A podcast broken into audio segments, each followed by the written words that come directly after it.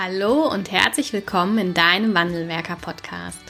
Dein Podcast für innovative und ganzheitliche Ideen und Konzepte im Arbeitsschutz. Im ersten deutschen Arbeitsschutz-Podcast findest du Impulse und Lösungen für die Gestaltung des Arbeitsschutzes in deinem Unternehmen. Viel Spaß bei dieser Folge wünscht das Wandelwerker-Team, die Safety Culture Experts für dein Unternehmen. Hallo und herzlich willkommen zu einer neuen Podcast-Folge im Wandelwerker-Podcast. Ich begrüße heute ähm, ja, Ulrich Hang im Podcast-Interview. Hallo. Hallo Anna. Hi.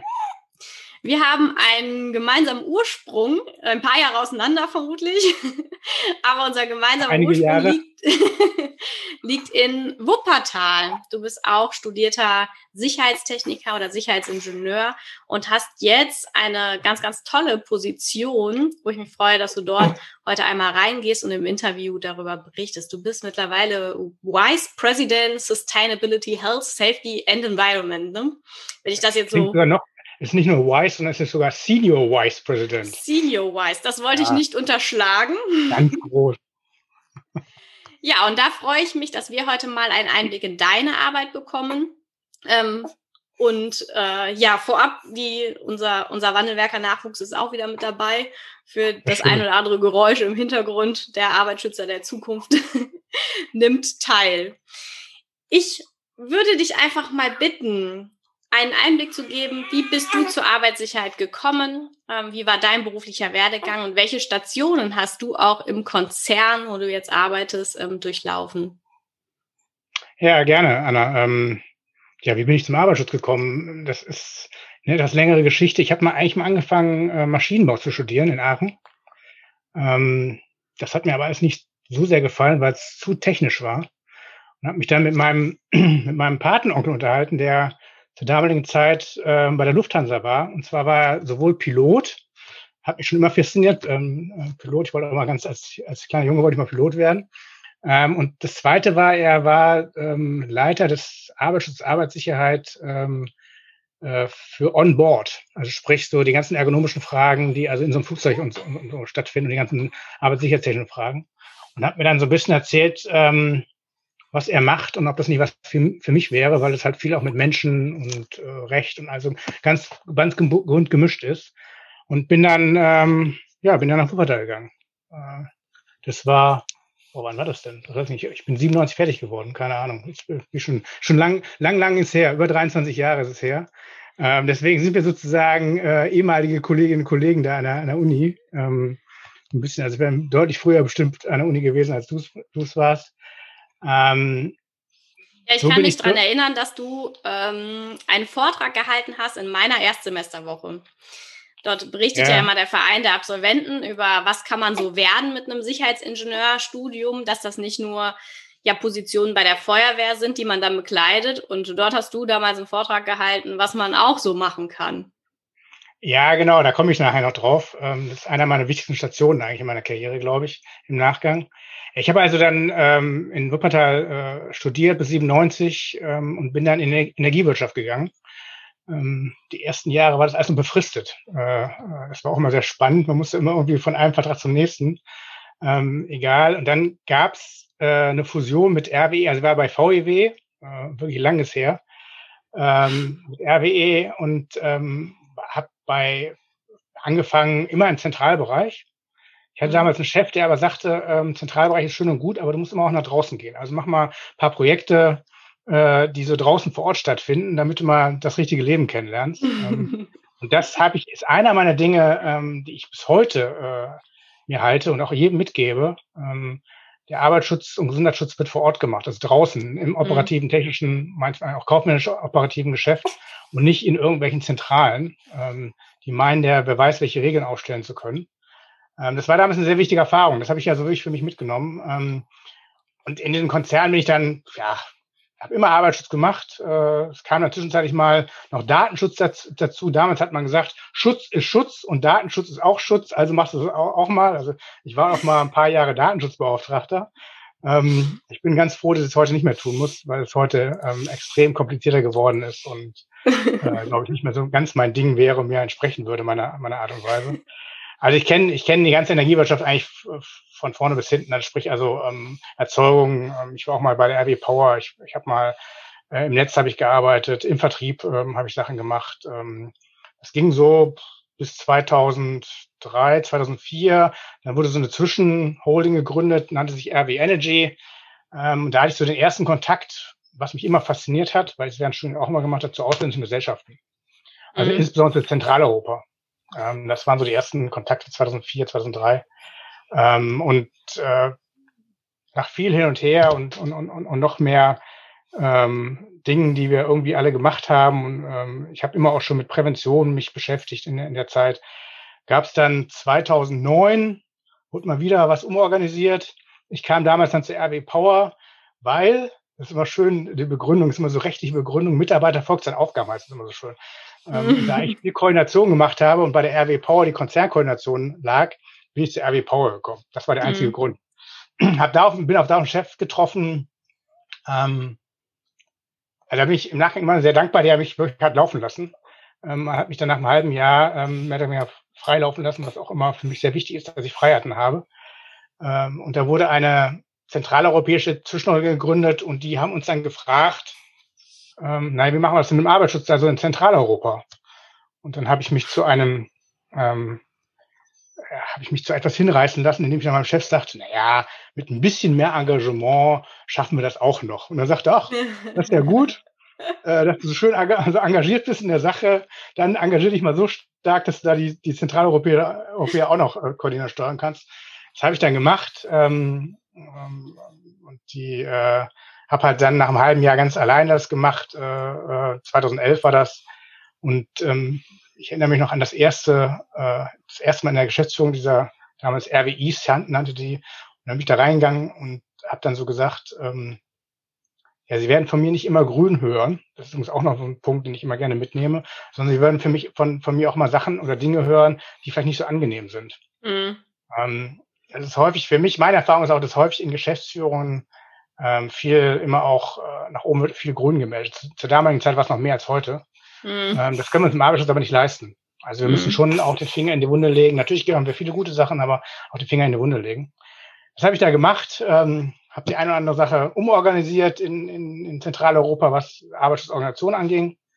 Ähm, und bin dann, dann kriegte ich einen Anruf 2013, Mitte 2013 von einer Geschäftsführung aus Tschechien. Und äh, der fragte mich dann, ja, ob ich nicht Interesse hätte, die Suppe auszulöffeln, die ich, löffeln, die ich ihm eingebrockt hätte. das ist aber eine nette Einladung. Ja, genau. Er sagte, ja, das meint, ja, Sie haben doch hier ein bisschen was umorganisiert und wir suchen doch noch jemanden und so, und ob ich Interesse hätte, nach Tschechien zu gehen. Okay. Ähm, und äh, das war genau der Punkt, das war einer der Punkte, die ich da, was du gerade erzählt hast, äh, vorgestellt habe. Also, ähm, und ich glaube, es war einer der Höhepunkte meiner bisherigen Karriere auch. Ähm, ich bin dann für über drei Jahre nach Tschechien gegangen, mhm. habe da den den ähm, ja, operativen Arbeits- und Gesundheitsschutz wirklich geleitet, also sprich wirklich in einer operativen Gesellschaft ähm, mit all seinen Facetten, die es, die es so gibt. Also in Tschechien hatten wir zum damaligen Zeitpunkt ein, ein Gasnetz und Vertriebsbereiche. Ähm, und das ist alles, alles sehr spannend, wenn man halt auch ist und mit den Leuten halt ähm, spricht. Und das Spannende und die größte Herausforderung war, ähm, von Kommunikation kommt das Geschäft. Die Schwierigkeit ist nur, wenn du mit Leuten unterwegs bist, die ähm, weder Deutsch noch Englisch können, sondern nur Tschechisch. Und ich zu dem Zeitpunkt, und ich, ich habe es leider nicht gelernt in den drei, drei Jahren, auch kein Tschechisch sprach, äh, wird spannend. Und ähm, da habe ich dann so Situationen gehabt, dass ich alleine durch ähm, in Meetings oder Treffen, alleine durch die, ich glaube ich, meine empathische Art sehen konnte, ob es ein Problem gibt oder nicht.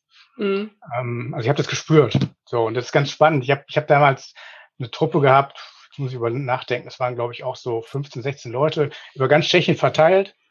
Ähm, und habe dann auch Mitarbeitergespräche mit Dolmetscher geführt zum Beispiel also eins zu eins. Ach, krass, ja. Das bringt nochmal ganz andere Hürden. Also, ja. ähm, das hat mir auch gezeigt, ähm, ich muss Vertrauen schenken. Ich habe aber Vertrauen auch geschenkt bekommen. Mhm. Ähm, es war auch wirklich, wirklich sehr interessant, ähm, das zu machen. Und es war vor allen Dingen deswegen so toll, weil Prag ist zwar nicht so weit weg von Deutschland, aber trotzdem weit weg von der Unternehmenszentrale. Und da kann man halt, ähm, hat man unheimliche Freiheiten. Mhm. Ja, und mein, mein Chef damals in Tschechien hat mir diese Freiheiten auch gegeben. Und ich konnte wirklich äh, ja, so alles aktiv machen, was ich wirklich nach vorne bringen wollte und habe das auch irgendwie geschafft. Ähm, ja, war eine total spannende, total tolle Zeit. Ähm, hab das, ich sage immer den Kollegen, ich habe hier Tschechien ist hier in meinem Herzen, wie eigentlich auch Zentraleuropa in meinem Herzen ist. Äh, sind ganz tolle Menschen. Ja, ich habe da ganz tolle Erfahrungen gemacht, eigentlich Freunde gewonnen. Äh, die Verbindungen sind heute natürlich noch da. Mhm. Ähm, fand's, äh, fand's wirklich klasse. Ähm, ja, das war dann so bis knapp Anfang 2017. Und im Zuge, ähm, da ist auch immer wichtig in diesem Zuge, ich habe immer Kontakt zu, zu Essen gehalten, zur, zur Firma. Und ähm, die RWE hat einen sogenannten Spin-off gemacht, er hat, hat die Energy gegründet. Und ähm, dann hat der damalige Vorstand, Personalvorstand, ein Projekt aufgesetzt, dass äh, wir HSE-Leute uns die Organisation selbst erschaffen sollten. Also ein bisschen anders wie sonst. Ähm, früher kann ich das immer so, da hat man es wie folgt gemacht. Man hat die, weiß ich nicht, fünf, sechs größten HSE-Leiter des Konzerns zusammengeholt, hat gesagt, so, jetzt organisieren wir das hier alles mal neu. ähm, äh, ja, und hat sich dann das, ich will nicht sagen ausgeklüngelt, ist ein bisschen, vielleicht ein bisschen fies, ähm, aber man hat sich natürlich schon um Menschen was organisiert. Mhm. Was relativ normal ist, noch menschlich ist, ne? weil jeder hat ein Interesse, auch weiter einen Job zu haben und auch einen entsprechenden ähm, reizvollen Job zu haben, keine Frage. Ähm, was man hier gemacht hat, ist, man hat das alles hinten angestellt. Es war klar, Promisse, ähm, erst Organisation, dann die Menschen. Okay. Ähm, und wir hatten ein Projekt in der Spitze mit 70, 80 Leuten aus, dem Gesamt, aus der gesamten Gruppe. Sprich also jeder, der irgendwie was mit dem Arbeitsschutz zu tun hatte und Interesse hatte, konnte mitmachen. Mhm. Weil auch wieder da, ähm, auch so ein Prinzip, was ich jetzt auch immer wieder wichtig finde, Betroffene zu Beteiligten machen. Am Ende des Tages war eine Organisation für die Zentraleinheit und davon sind natürlich alle betroffen im Arbeitsschutz, auch die operativen Leute. Und ähm, die haben halt alle mitentwickelt. Wie das denn so ja, sein ja, das ist natürlich, da kann man sich natürlich auch nachher ganz anders damit identifizieren, ne, mit dem Ergebnis. Absolut. Absolut. Also es war hinterher, in der Umsetzung war es hinterher wirklich locker und entspannt. Nicht so wie sonst immer äh, große Diskussion im Nachgang, sondern es war alles äh, sehr smooth und sehr einfach, es umzusetzen. Ähm, gut, und dann gab es halt, ähm, nachdem das organisiert worden war, gab es halt ein Auswahlverfahren. Ähm, und ich war dann in der glücklichen ähm, Position, diese Stelle zu bekommen als Leiter HSE dafür Energy. Mhm. Ähm, das war dann also schon so innerhalb von, von drei, vier Jahren war ich dann plötzlich ganz oben so ähm, angekommen in so einem Laden. Ähm, ist mir eigentlich gar nicht so wichtig, weil mir ist eigentlich wichtig, wie die, wie die, wie die Rolle ist und die Arbeit, ähm, Arbeit ist. Aber ist natürlich trotzdem ganz schön, da ähm, in so einer Rolle zu sein und dann halt auch wieder gestalten zu können. Ähm, ja, und dann war ich da gerade so ein Jahr unterwegs und dann kam halt äh, die nächste Verkündung, dass äh, die E.ON unter anderem Teile der Energy-Gruppe ähm, ähm, übernehmen ähm, sollte. Mhm. Ähm, das ist spannend. Ich hatte also gerade mal so ein Jahr Zeit, beziehungsweise wir haben ja dann noch länger. Wir brauchen ja bis jetzt aktiv, eigentlich, jetzt gehen die letzten Leute über. Also jetzt haben wir es Ende 2020. Boah. Ähm, sprich, es sind so zwei, ja gut, zweieinhalb ähm, Jahre ins Land gegangen, bis es jetzt alles verzogen ist. Ähm, und auch da gab es ja ein Auswahlverfahren, ja. Und ähm, glücklicherweise bin ich es auch geworden und deswegen bin ich jetzt, wie du es vorhin so sagst, schon sagtest, Senior Vice President für Sustainability und HSE beim E.ON-Konzern. Ähm, ja, da bin ich jetzt ähm, und äh, macht, macht da meine Arbeit fort, setze sie fort, was ich eigentlich die ganze Zeit, ganzen Jahr auch gemacht habe. Also ja. war die ganze Zeit in einem Arbeitsschutz mehr oder weniger.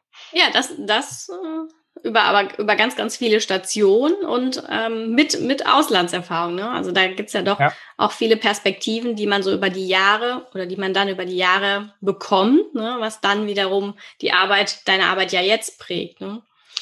Was, was machst du denn jetzt heute, wenn du gefragt wirst, ähm, was machst du den ganzen Tag, wie gestaltest du, was sind deine Schwerpunkte?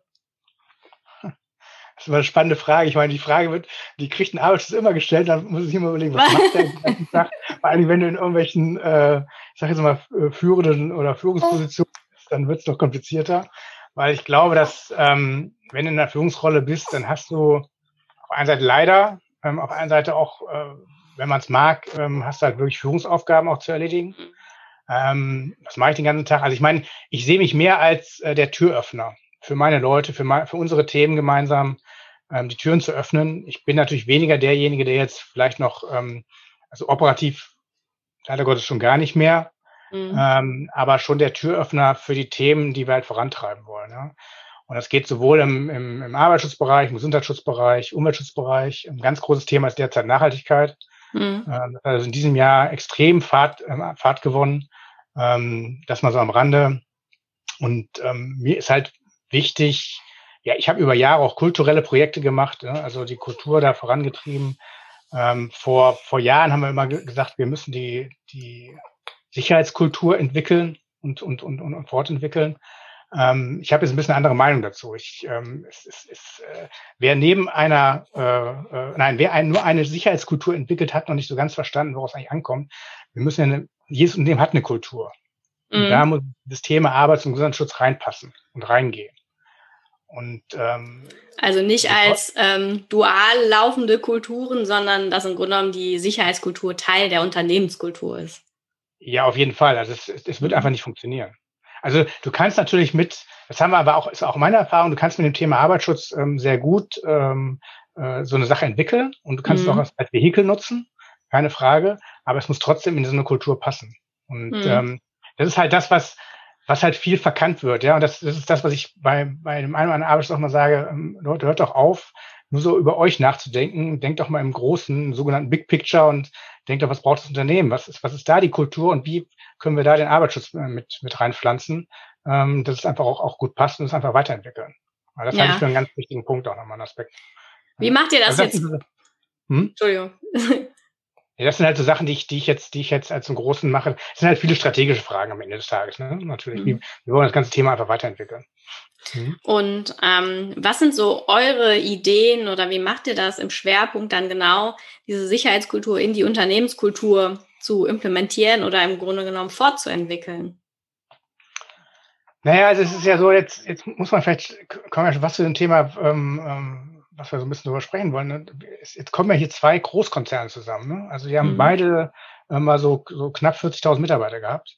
Mhm. Ähm, und ich habe immer schon gesagt, äh, in der Energy-Gruppe war es immer so, da gab es ja nicht eine Unternehmenskultur, sondern gab es äh, mehrere, weil die bestand ja nicht aus einem homogenen ähm, Unternehmen, sondern ähm, da gab es ganz viele Regionalgesellschaften, die in ganz über Deutschland verstreut sind, in Zentraleuropa. Und da spielen halt unterschiedliche Mentalitäten und Kulturen der Länder schon alleine eine Rolle. Ähm, in dem einen Unternehmen, ne? Ja. ja, in dem alten. Und so ähnlich ist es natürlich bei der E.ON ähm, ähm, genauso, ja. Also ähm, die sind auch überall, ja, auch relativ deckungsgleich sogar. Ähm, ähm, E.ON kommt noch Rumänien dazu als Beispiel und Italien und so. Aber generell hast du halt ganz viele Kulturen. Du kannst nicht einfach so pauschal sagen, ähm, wir haben diese eine Kultur. Ähm, man will natürlich schon so ein, so ein Dach in irgendeiner Weise schaffen. Mhm. Ja? Und ähm, in der Vergangenheit war es halt so, dass, dass halt auch die Unternehmen gelernt haben, ähm, wir müssen da was tun. Kultur ist ja was für mich, was nicht rein, ähm, wie soll ich das sagen, nicht rein technisch operativ Regeln mhm. irgendwas ist, sondern es hat ja auch noch einen Teil von von so von so weichen Faktoren. Ja? Also wie gehen wir miteinander um? Ähm, äh, wie arbeiten wir zusammen? Äh, ne, es gibt ja so weiche, ganz weiche ja. Faktoren. Und, ähm, jetzt muss man sagen, jetzt haben wir in den letzten Jahren einfach auch gelernt, dass es ganz, äh, dass es mehrere Aspekte gibt, wo wir halt den Arbeitsschutz reinpflanzen können. Und wir haben jetzt im Zuge des, der Transformation war es halt so, dass sich, dass man dieses Kulturthema sich ganz, ganz groß auf die Fahnen geschrieben hat. Und man mhm. hat jetzt ähm, in den ersten, ersten Monaten insbesondere auch ähm, nochmal die Werte überarbeitet für beide Unternehmen, ja, gemeinsam und ähm, das kann man an einem Wert erkennen, ähm, dass halt da schon Arbeits- Gesundheitsschutz schon eine große Rolle äh, spielt. Wir haben einen Wert, der heißt äh, Behaving Mindfully.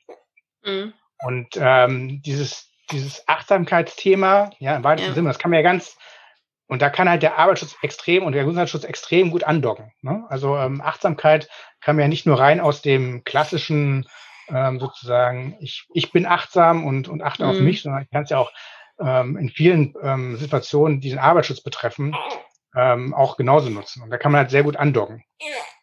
Ähm, und man hat einfach wirklich diese Chance genutzt, dass halt zwei Unternehmen darauf aufeinander kommen, ähm, die alle auf beiden Seiten auch schon was gemacht haben und, und auch unterwegs waren.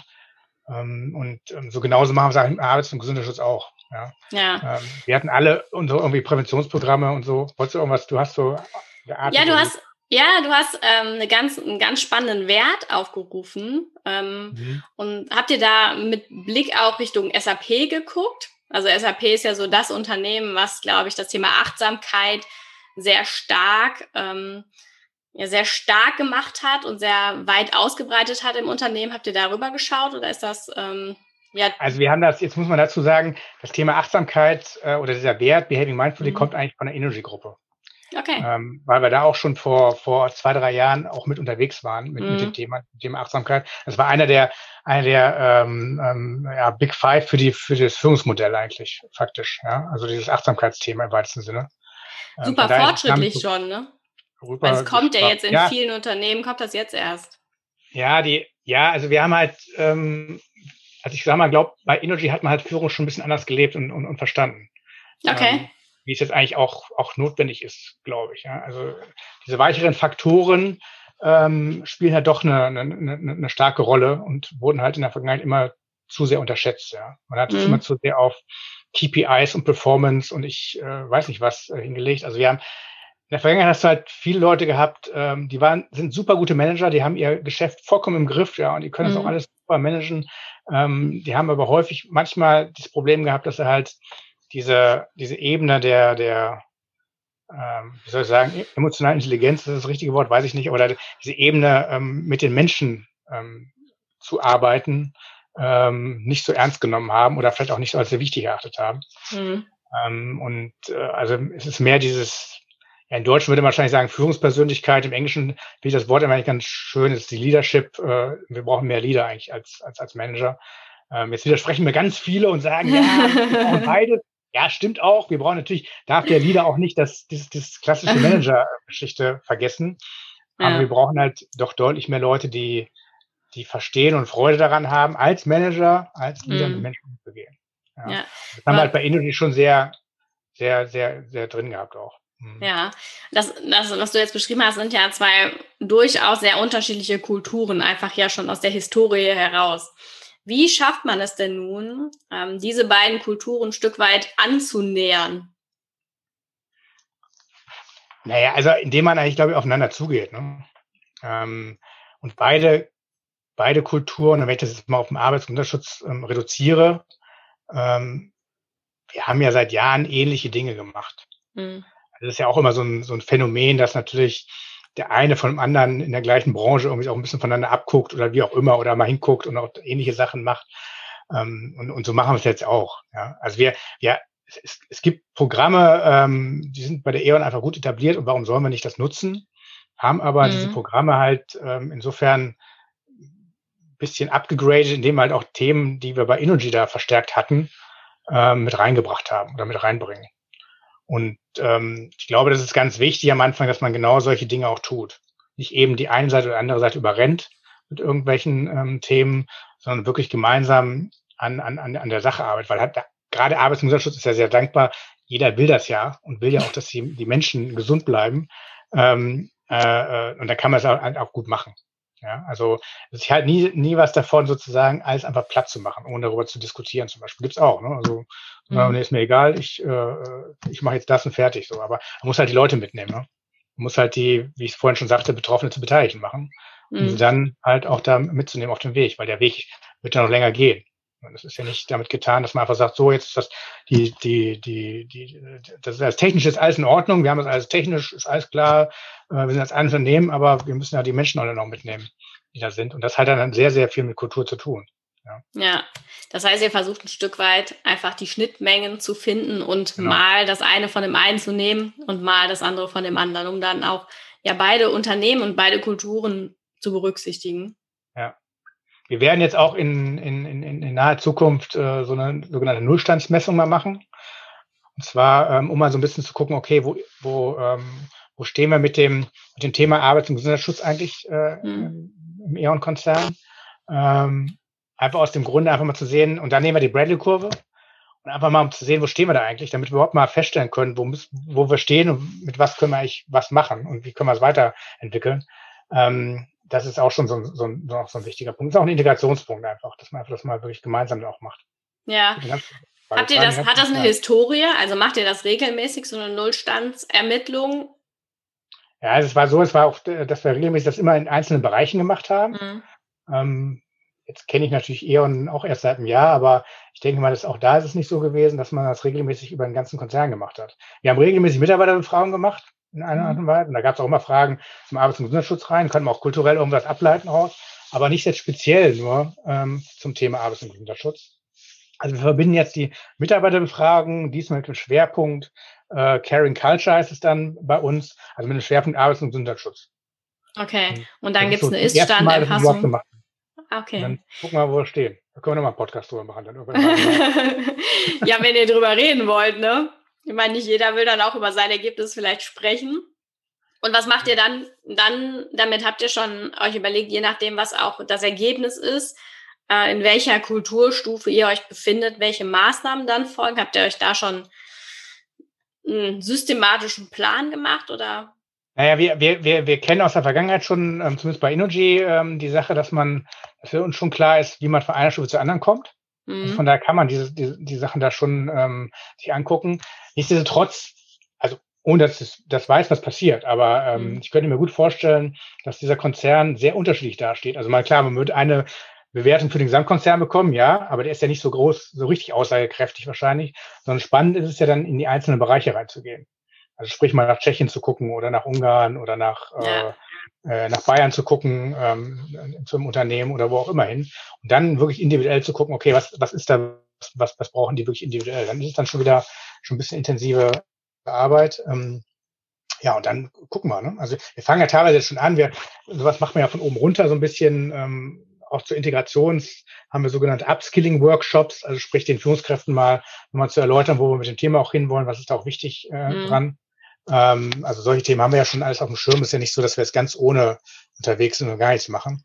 Ähm, aber es ist erstmal spannend zu gucken, wo wir, wo wir da stehen werden. Ja, ja ähm, vor allen Dingen auch über so viele unterschiedliche Kulturen. Also es ist ja. ja, total spannend, was da am Ende rauskommt. Und ich glaube, alle Hörerinnen und Hörer hoffen natürlich, dass die Ergebnisse dann äh, publiziert werden in den einschlägigen ja, Magazinen der, des Arbeits- und Gesundheitsschutzes, weil das ist ja hochspannend. Ne? Ja, gucken wir mal. Also, wie du schon sagtest, ne, wenn es ganz schlecht ist, dann machen wir nichts. Nein, weiß ich nicht. Nein, ich bin ja da ganz offener Typ. Also ähm, kann man sicherlich also, mal. schmeißt da eine Kultur raus und. Nein, wir können da sicherlich auch was, mal, mal, mal was zu schreiben. Warum nicht? Also das, das ist schon spannend. Ja, ja. weil Bradley-Kurve ist ja ein Thema in den meisten Unternehmen, ne? zu schauen, wo mhm. stehen wir und das Ziel ist in der Regel klar, aber der Weg dorthin ist natürlich sehr, sehr spannend. Ne? Und wie geht man auch damit um? Wenn sich ein Unternehmen jetzt sehr divers in den einzelnen Stufen befindet, was ja sein kann, wenn man ganz, ganz viele unterschiedliche Kulturen und Herkünfte abfragt. Das wird auf jeden Fall so sein. Also, ähm, weil eine, eine, allein schon eine, Landeskultur in Zentraleuropa, in zentraleuropäischen Ländern, ähm, es ist sehr unterschiedlich zu der, zu der deutschen oder zu einer englischen oder niederländischen Kultur. Ähm, da wird es Unterschiede geben. Ja. ja. Ähm, und es, es, wird auch, auch die Geschwindigkeiten, wie man sowas entwickeln kann, werden ganz unterschiedlich sein, zum Beispiel. Ja. Ja, also man darf auch eine Organisation nicht überfordern. Ja? Also nicht glauben, dass man jetzt, wir machen da mal was und in zwei Jahren sind wir dann ganz rechts an der Kurve. Das wäre zwar schön, aber ähm, das, glaube ich, da überfordert man eine Organisation. Das, das ja, und da das ja was mit Kultur zu tun hat, wird das sicherlich auch kaum funktionieren. Ja, genau. Also das, ne? Ich meine, wir, wir, wir wissen natürlich, und das ist natürlich auch wieder dieses, äh, das natürlich was mit Führung zu tun hat, mhm. gar keine Frage. Ähm, also in der Art und Weise, wie man führt, ähm, das hat was damit zu tun, aber es hat natürlich auch was damit zu tun, ähm, welche Sicht man ganz ins, insgesamt die, die Mitarbeiterinnen und Mitarbeiter ähm, auf, auf, auf die Sache haben, wie sie damit umgehen. Also es ist ja auch eine Eigenverantwortung von Einzelnen anzusehen. Es ist ja nicht immer nur die Führungskraft, ähm, obwohl die eine entscheidende und wichtige Rolle spielt, gar keine Frage. Ja. Ja. Und auch eine Führungskraft ist ja dann wieder je Land einfach unterschiedlich, ne, unter Umständen, was da, wie man ähm, handelt, wie man agiert im kulturellen Zusammenhang. Ich bin da sehr, sehr gespannt drauf, was da am Ende für Ergebnisse rauskommen. Es wäre natürlich schön, wenn wir da noch mal eine Podcast-Folge zu aufnehmen können. Können wir machen. Dauert vermutlich noch ein bisschen, ne, bis dann alle Ergebnisse da sind, aber macht man ja auch nicht mal eben. Ja, wobei heutzutage geht es schon ein bisschen schneller, ne? Also es wird eine Online-Befragung werden, das wird schon relativ schnell gehen, aber ähm, das zu analysieren dauert vielleicht ein bisschen, ja. Also ein halbes ja. Jahr gibt uns noch. Mache ich. Vielleicht können wir noch mal einen Blick ein, reinwerfen in ähm, ja, deine Wahrnehmung äh, des Arbeitsschutzes, des betrieblichen Arbeitsschutzes. Wir haben, du kennst ja jetzt auch ein paar Jahre schon die Arbeitsschutzwelt. Was sind denn so aus deiner Sicht die Schwerpunkte oder die Herausforderungen, die wir aktuell für den systematischen Arbeitsschutz haben? Was sind die Herausforderungen? Ähm, ich, also jetzt, jetzt kommen so hoffentlich keine Plattitüden, aber ähm, der, der Punkt ist, was ich natürlich seit, seit schon immer, seit ich im Arbeitsschutz tätig bin, ähm, wir haben ständig immer irgendwie einen Wandel gehabt. Mhm. Ähm, ich habe mal angefangen, ist immer ein schönes Beispiel, äh, ja, 97, da habe ich dann so das erste, was ich so gemacht habe, war so Präsentation für meinen Chef. Wir hatten schon Rechner, das war immerhin schon. Wir hatten Rechner, wir hatten auch PowerPoint. Ähm, PowerPoint hat nur ungefähr für mal Aufbau einer Seite irgendwie mal auch mal anderthalb Stunden gebraucht oder so damals. Heute unvorstellbar. Also ich will damit sagen, ähm, äh, es hat sich alles gewandelt, es ist vor allen Dingen alles schneller geworden. Das ist eine große Herausforderung. Wenn man jetzt Corona zum Beispiel sieht, Corona-Pandemie sieht, ähm, da sieht man ja schon, dass wir teilweise auf Dinge gar nicht vorbereitet sind und gar nicht mhm. vorbereitet sein können. Sprich, die Welt birgt noch totale Unsicherheiten, die wir gar nicht kennen oder nur zum Teil kennen oder nicht genau kennen. Ähm, man spricht auch von Komplexität äh, von solchen von solchen Dingen. Und da das so ist, muss man halt anders agieren aus meiner Sicht als noch vor 20 Jahren. Vor 20 Jahren hat es halt Anführungsstriche gereicht, wenn man wirklich die Gefährdungsbeurteilung gemacht hat und äh, die Regeln eingesetzt hat. Ähm, heutzutage Gefährdungsbeurteilung zu machen, ist nicht, nicht so ganz trivial, weil es natürlich auch mit viel Unsicherheit ähm, ähm, behaftet ist. Ähm, also, es, also Komplexität ist Wandel, ständiger Wandel, ähm, Geschwindigkeit, große Herausforderungen werden damit auch psychische Belastungen werden. Mhm. Das wuppt zwar schon und wabert schon seit ein, zwei, drei Jahren, vier Jahren vielleicht auch schon durch die Gegend, aber keiner, ähm, äh, ich, also ich kenne nur wenige Unternehmen, ähm, die sich wirklich, wirklich richtig drum kümmern. Ähm, eins ist zum Beispiel Thames Water in, in, in, in UK, ähm, die sind da wirklich gut unterwegs, richtig gut unterwegs. Ähm, okay. Und viele andere haben halt noch dieses Problem, dass es auch noch so ein Tabu ist. Ja? Also das Thema Psyche bei Menschen ist schwierig. Ja? Also für viele das zuzugeben oder darüber zu reden, ähm, was es alles, alles für, für Möglichkeiten hat. Also das ist für mich, das sind für mich so die, die, die Themen, ähm, ja, ich meine, klar, das Thema Digitalisierung, das kommt ja auch immer. Hm. Ähm, aber du hast ähm, gerade, also du hast ein paar, paar Themen im Zusammenhang auch dargestellt. Ne? Das Thema Schnelligkeit und bezogen auch auf das Thema Corona, ähm, mhm. wo man dann gesehen hat, und Gefährdungsbeurteilung, da musste ja dann mhm. relativ schnell auch eine Gefährdungsbeurteilung her. Für, den, für, das, für die meisten Unternehmen ist das ja nicht Gegenstand der Gefährdungsbeurteilung gewesen. Und da kommen diese Dinge dann alle zusammen. Ne? Da sind wir nicht darauf vorbereitet. Schnell sind wir im Arbeitsschutz vielleicht auch nicht an jeder Stelle. Und ein Stück weit unvorbereitet ne, für, für solche Themen. Wir, wir, wir werden es nicht ändern können. Mhm. Also uns muss einfach klar sein, wir werden das nicht ändern können, dass wir, ähm, dass wir das nicht mehr haben werden, sondern wir werden viel mehr Unsicherheiten haben. Und wir müssen uns viel mehr darauf einstellen, dass es halt solche Situationen gibt. Da bin ich fest ja. überzeugt. Ja. ja.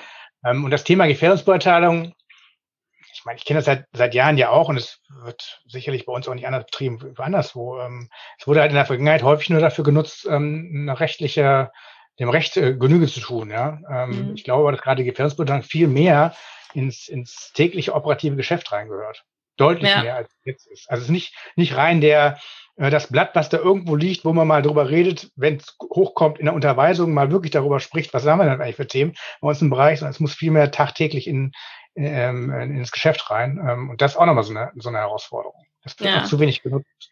Instrument an sich. Ja, als Instrument dann auch, ne? Und mhm. nicht als, ja. ähm, als Methode, die ich einfach abarbeiten muss, um dann rechtssicher ja, genau. zu sein, ne? Genau, also dieses, dieses immer, ähm, ich meine, das haben wir in, in unseren Konzernen schon lange nicht mehr gemacht, aber dieses immer nach dem Motto, ja, wir sind doch rechtssicher und damit sind mhm. wir doch gut. Ähm, naja, nur weil wir, also, also rechtssicher sind, äh, ich sage immer, wenn wir nur rechtssicher sind, dann ähm, haben wir weiterhin ganz viele ähm, schwere und wenn nicht sogar tödliche Unfälle. Wir müssen viel ja. mehr tun, weil leider Gottes sind die Gesetze nicht so gut, als dass sie wirklich jeden Unfall verhindern könnten. Also ja. Gesetze verhindern ja. die sowieso nicht, aber allein die Maßnahmen, die man ergreifen muss. Ja. Deswegen das, das sind auch wichtige Themen. Wir haben äh, im Vorgespräch auch ähm, viel über Führung gesprochen. Und vielleicht mhm. kannst du deine Perspektive nochmal äh, ausführen. Was bedeutet eine gute Führungskraft ähm, im Arbeitsschutz? Also das ist jetzt meine persönliche Meinung. Ne? Ja. Also man kann ja trefflich drüber streiten. Man kann ja trefflich drüber streiten. Ich, ich, ich fange mal so an, und das ist ein Klassiker, den natürlich auch irgendwie jeder kennt.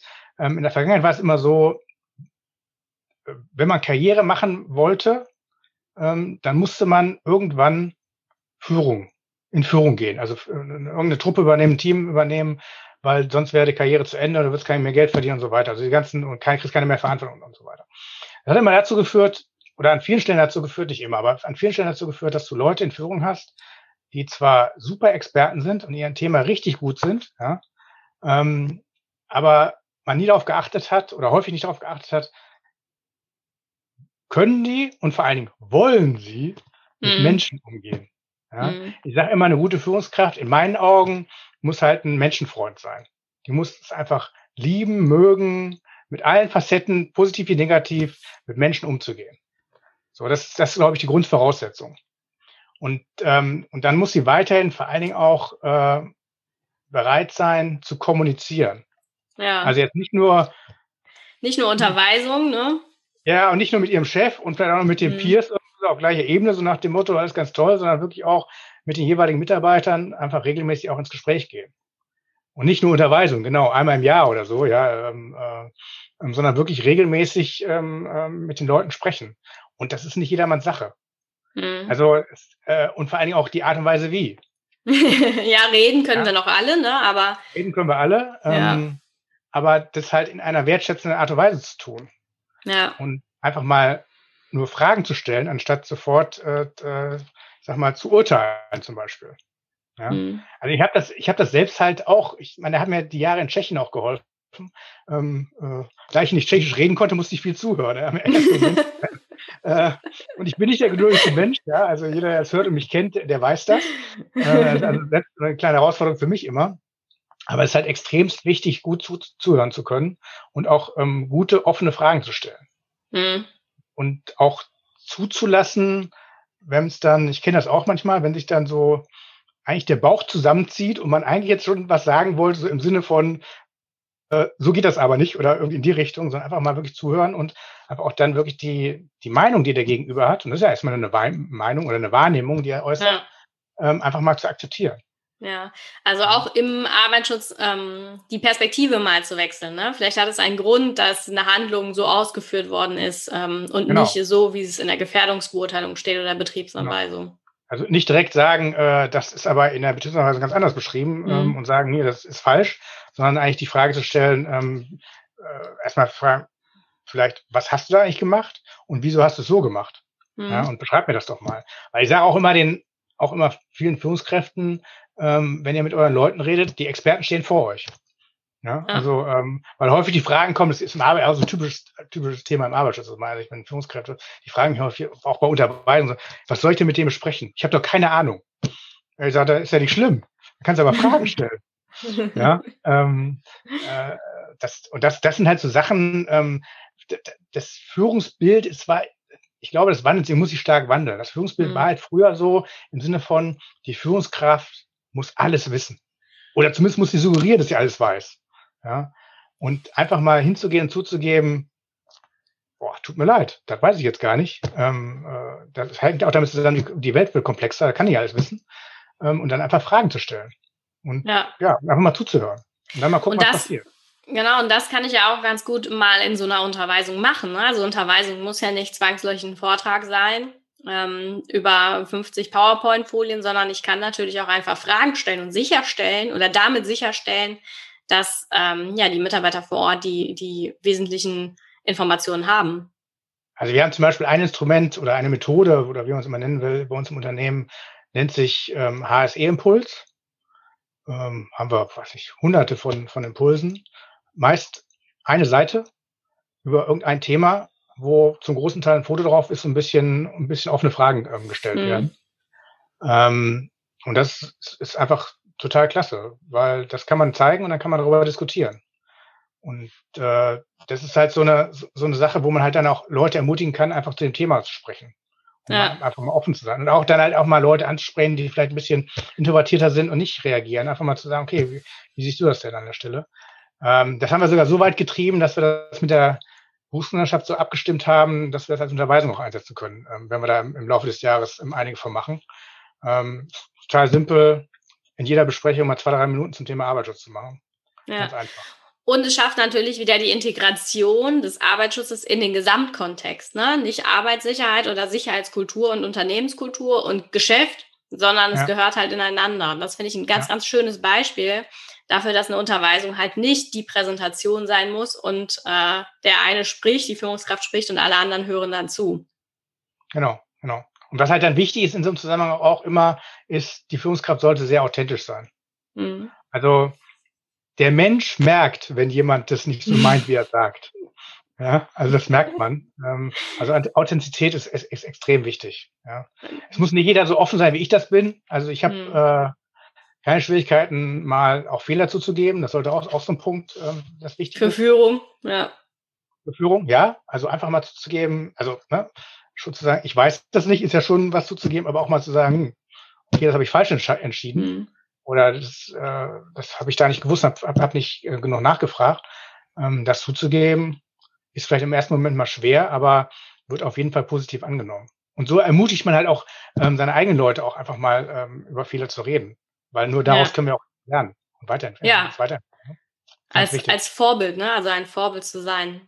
Gut, Vorbild ist das nächste. Jetzt hast du mir ein Stichwort gegeben, weil ich, da bin ich auch der festen Überzeugung, ähm, die Führungskräfte sind immer Vorbilder. Ja? Mhm. Ich sage denen immer, ähm, äh, ihr werdet immer alle beobachtet auch wenn ihr glaubt, dass ihr nicht beobachtet werdet, wenn ihr, auch wenn die Tür zu ist ähm, euer Büro, ist das auch eine Aussage, ihr werdet beobachtet.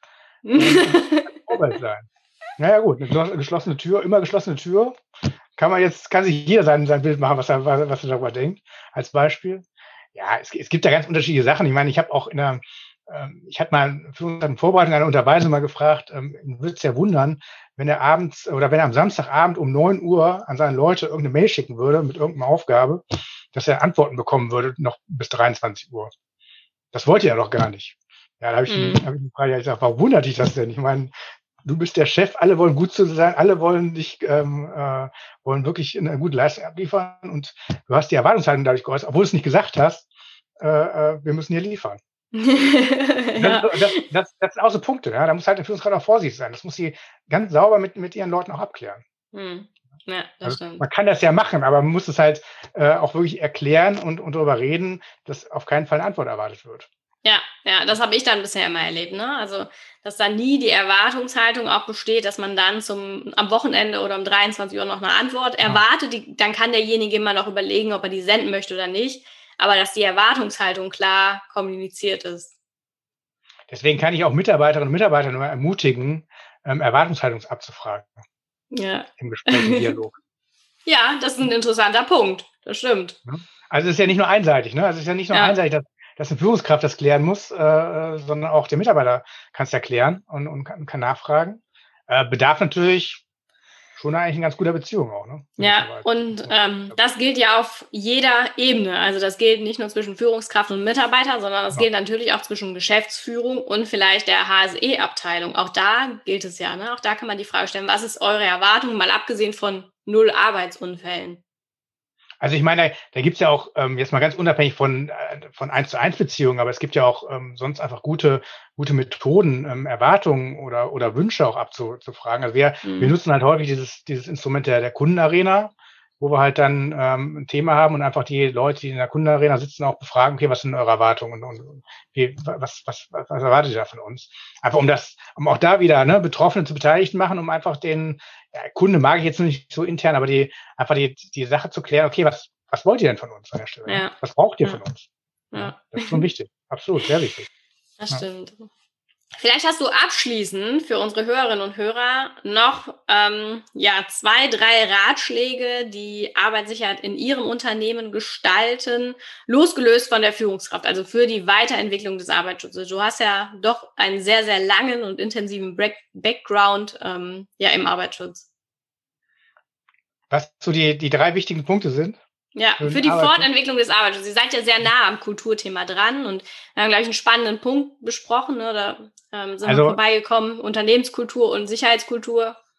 Man sollte nicht anfangen, ohne mit dem Top-Management ähm, Commitment zu erzielen. Okay.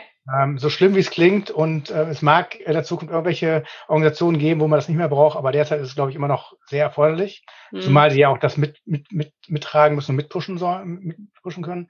Zweite ist, nehmt immer die Betroffenen mit.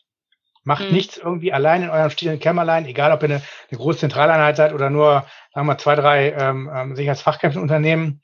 Ähm, nehmt die Leute mit. Nimmt, macht euch Gedanken darüber, wer ist alles betroffen und wen muss man mitnehmen. Redet mit denen. Ähm, und dann scheut euch nicht, wenn ihr Sachen umsetzt, ähm, sie auch in Zweifel anzupassen. Also immer ja. mit der Offenheit ranzugehen. Ähm, okay, das haben wir jetzt mal probiert hat nicht, hat nicht so gut funktioniert, wollen wir mal so sagen, also passen wir es an. Hm. Das ist auch so, auch so ein Thema. Das, das kommt immer gut an, wenn man halt auch wirklich dann sagt, okay, hat nicht funktioniert, wir müssen was anders machen. Das wären so für mich die, die großen drei. So. Perfekt. Herzlichen Dank, Uli, für deinen Input und für, dein, für deine Einblicke in deine Tätigkeit als Sicherheitsingenieur. Sehr gerne, Anna. Ich wünsche jetzt noch einen schönen Sonntag. Wir haben nämlich Sonntag, an dem wir diesen Podcast aufnehmen. Und von daher noch einen schönen Restsonntag. Vielen Dank. Dir auch. Alles Gute.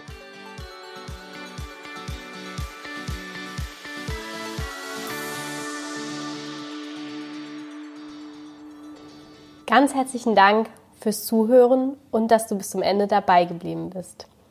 Wenn dir der Podcast gefallen hat, freuen wir uns über eine Bewertung von dir. Wenn du keine Folge mehr verpassen willst, abonniere einfach unseren Wandelwerker-Kanal. Wir freuen uns, wenn du bald wieder reinhörst. Alles Liebe, Anna vom Wandelwerker-Team.